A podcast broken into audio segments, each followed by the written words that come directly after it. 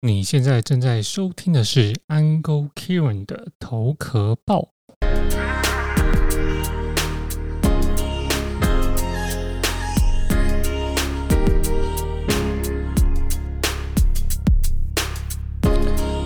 最近啊，如果你没有听过虚拟货币的话，那我想你真的可能就有点 out。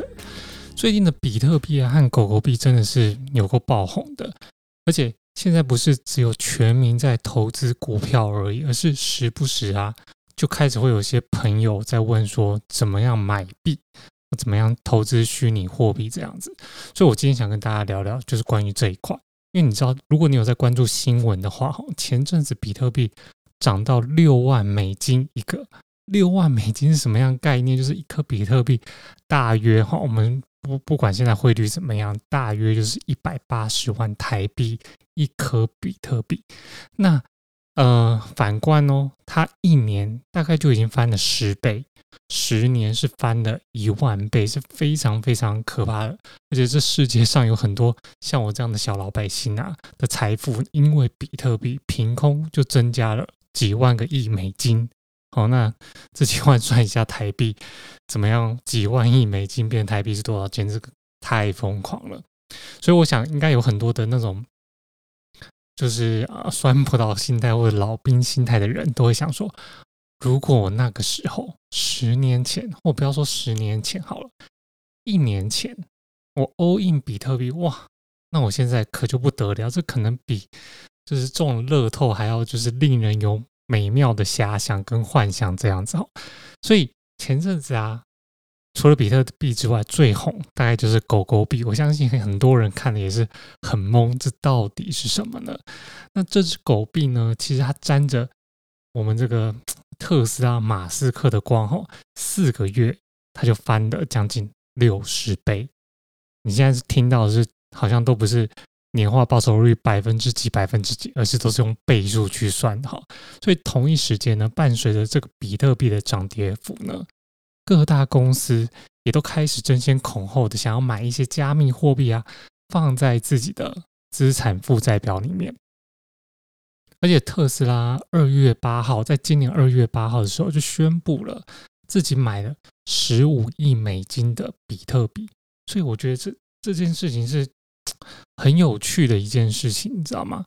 就是特斯拉这样子，就是很知名的一个大的公司，市值将近已经占的，就是呃全球前十的这种市值非常大的成分股的公司，都花了一部分的钱，十五亿美金，哦，自己换算台币去买比特币，而且除了特斯拉之外，你知道各位。好，各位网美们，如果在听，或者是各位爱拍照的朋友们，你们手机上面，我相信一定都会有一个修图软体，叫做美图秀秀。那美图秀秀呢，其实它也来参一脚，它接连三次哦，总共三次这样子哈。三月七号，二零二一年三月七号，三月十七号，四月八号，它一共了买入将近一亿美金的比特币。和以太币。那除了这之外，四月十四号更大的消息，全世界都很大的新闻，全球最大的加密货币交易所 Coinbase 也在那，就是纳斯达克上市了。所以你可以观察到，哈，就算你没有很懂，但是你我相信你一定可以嗅出，就是整个市场正正在慢慢的接受，也不是说慢慢接受，而是当。Coinbase 上了这个纳斯达克上市之后，整个市场是一个正式接受虚拟货币进入咱们的皇宫当中，好，就正式入宫了。那也许啊，听到现在，你或者或者是你做投资到现在，你可能觉得这个标的物或这个项目太过前卫了，或是你觉得风险太大了。但是呢，我觉得你可以不去买币。好，但是你不能不懂这个趋势，也意思就是说你不能不懂币，要不然其实呢，你看现在大家都在吃饭聊天都在谈，那你可能就在旁边当傻瓜。那就算呢你跟风进场不懂呢，好投资买币呢就会被当韭菜割。所以我觉得你就算不买币，但不能够不懂币。那其实关于比特币的这个技术，我相信很多的文章啊、YouTuber 和很多的大神都是已经哦非常深入的分析过了。那我就不再去讲它技术层面的东西，或讲太深，因为今天的主题是用白话文告诉大家比特币到底是什么嘛。但是我个人认为呢，一个新的趋势、新的事物产生之后呢。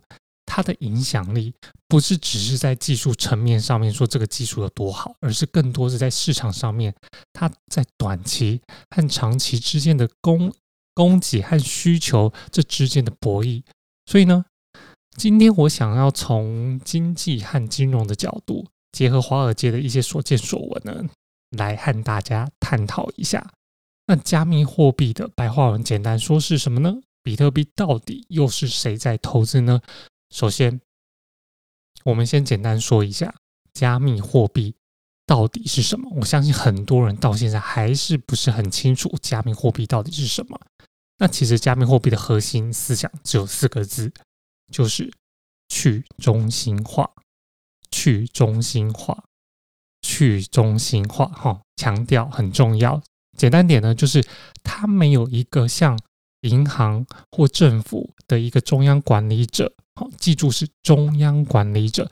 举个例子好了，比如说，我们可以把社会这个整个社会地球哈，想象成一个村子。那大家在这个村子呢，非常和睦的相处。你每天可以就是互相哈，就是就是哈拉也好，或是嘘寒问暖也好，更重要是可以互相交易和服务。好，比如说我给今天我给大牛送了一袋米，那大牛是不是就？需要给我钱吗？那大牛就给我一百块钱喽。那明天呢？大牛帮我去买了一只鸡，那我是不是要给大牛哦两百块钱？这时候我们怎么知道每个人的手里有多少钱，和谁给谁多少钱呢？这时候我们就需要选出一个在这个村子里面选出一个有威望和信用的人。那我们就好比这个村长，村长叫叫做什么名字呢？老张。我很喜欢这老张，因为我有个很好的朋友姓张，所以我们常常叫老张。老张很有威望。那老张有个账本，每天呢就记着谁呢有多少钱。那其实老张相当于就是整个经济体系里面的一个中心化的角色，因为他记着每一个人好给出去多少钱，那有多少钱，谁给他多少钱，所以它相当于经济体的一个中心化的角色。好，我会不断强调中心化哈。但现实的金融体系里面呢，谁是中心化的角色呢？比如说政府、央行、银行这些角色。所以这时候，只要老张呢，这个好村长，他的人品不出问题，他是个好人，那我们所有人的大家的财产就是非常安全、非常清楚的。好，直到。二零零八年，哈，整个世界出现了金融危机，所以整个世界全球都遭殃了嘛，经济体都破坏了，然后都整个萧萧条起来，所以整个市场从那时候开始就对政府、对央行的这个信任度可以说是急速下降，非常非常不信任整个政府、整个制度。这时候呢，有个神秘人物叫做中本聪的一个。听起来像日本人哈，但是其实现在也没有人知道这个人是谁。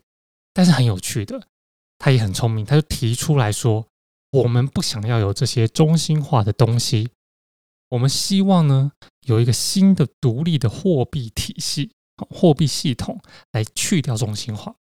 那这个是什么呢？这个就是比特币的由来。哈，那在这个新的独立的体系里面呢，没有中心，什么意思？意思就是说。像我们刚刚举这个例子，没有村长老张，就是没有老张这个角色，而是大家每个人手里都有一个自己的独立的账本，哦，每个人都可以记账。比如说，我今天又给大牛送了一袋米，大牛这时候呢就给我了一百块钱，那这时候要怎么大家来记账呢？我就得在这个时候对大家喊，在村里面大喊说：“大牛给我了一百块钱，大牛给我了一百块钱。”哦，大喊！所以这时候大家都在自己的小本子上面哈记上大牛某年某月给了 Kieran 一百块钱。这个其实就是去中心化的一个核心思想，就是每一个人手里都有一个账本，谁都没有办法去耍赖。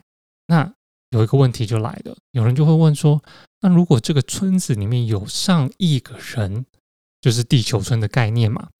那我怎么能够在没有村长的情况之下，怎么又能保证大家的这个哦吆喝、大声讲都能够被听见呢？同时又可以就是按照规定每一个人去记账、去记录，还不会被篡改，自己的账号的信息又不会被泄密。这个问题非常好，但是这个很聪明神秘人物中本聪呢，就给了一个颠覆性的解决方案。当时呢，主要有两个核心的思想，这个思想是什么？第一个就是区块链 （blockchain）。另一个就是非对称的加密技术，所以才会有这个加密货币嘛。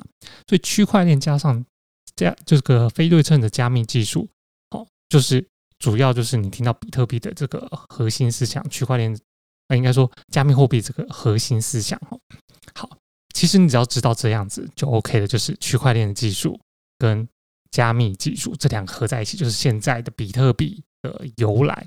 所以。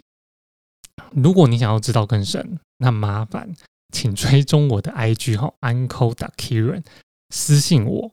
那如果说真的有很多人私信我，想要听到更深的，那我就再录一集，就是对于区块链和非对称加密技术这个更深的内容。但其实你只要知道区块链和非对称的加密技术差不多，你就知道一个大概。当然，中本聪这整个。整个系统哈体系和原理啊代码都是公开的，所以你在网络上都一定可以找找得到。所以呢，大家知道，因为它这是公开的，哦，大家也都可以去啊去去仿造，以至于现在你也可以弄一个币，我也可以发明一个币等等。所以呢，在二零一三年那个时候呢，就开始有这个加密货币，就像雨后春笋一样，很多币很多币都。出来了，所以你你可以发现为什么要狗狗币啊，还有很多很多不同的币都冒出来。到现在，直至现在呢，市场上已经有四千多种加密货币，而且还继续增加。那你就可以知知道，这四千多种不是每一个都一定是好的吧？有好有坏，因为你想，你都可以弄一个币，我也可以弄弄一个币，那我们真的有很好的技术跟应用吗？不见得。好，所以。近年来呢，最元老的这个哦大哥就是比特币，占了整个市场币里面呢百分之五十六。那第二个呢就是以太坊，占了百分之十二。所以说明白了，其实都是大同小异，都是以区块链为基础的一个去中心化的思想。那这些加密货币的出现呢，肯定就是会让有一部分的人受益，但同时呢。也会损害到一部分既得利益者他们原本的利益，所以我们可以来看，如果说他们得到了这些利益，能够比较显著的大于损失的那些利益，那加密货币的影响力就会逐渐变大，逐渐被更多人接受。但是如果它的应用又范围又足够广的话，那加密货币长期它就会是一个颠覆性的存在。所以呢，在这些加密货币的背后呢，到底是谁在受益呢？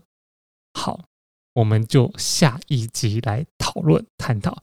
如果你觉得今天的内容呢有帮助到你了解加密货币，请你不要吝惜分享到你的 IG 线动，并且 tag 我。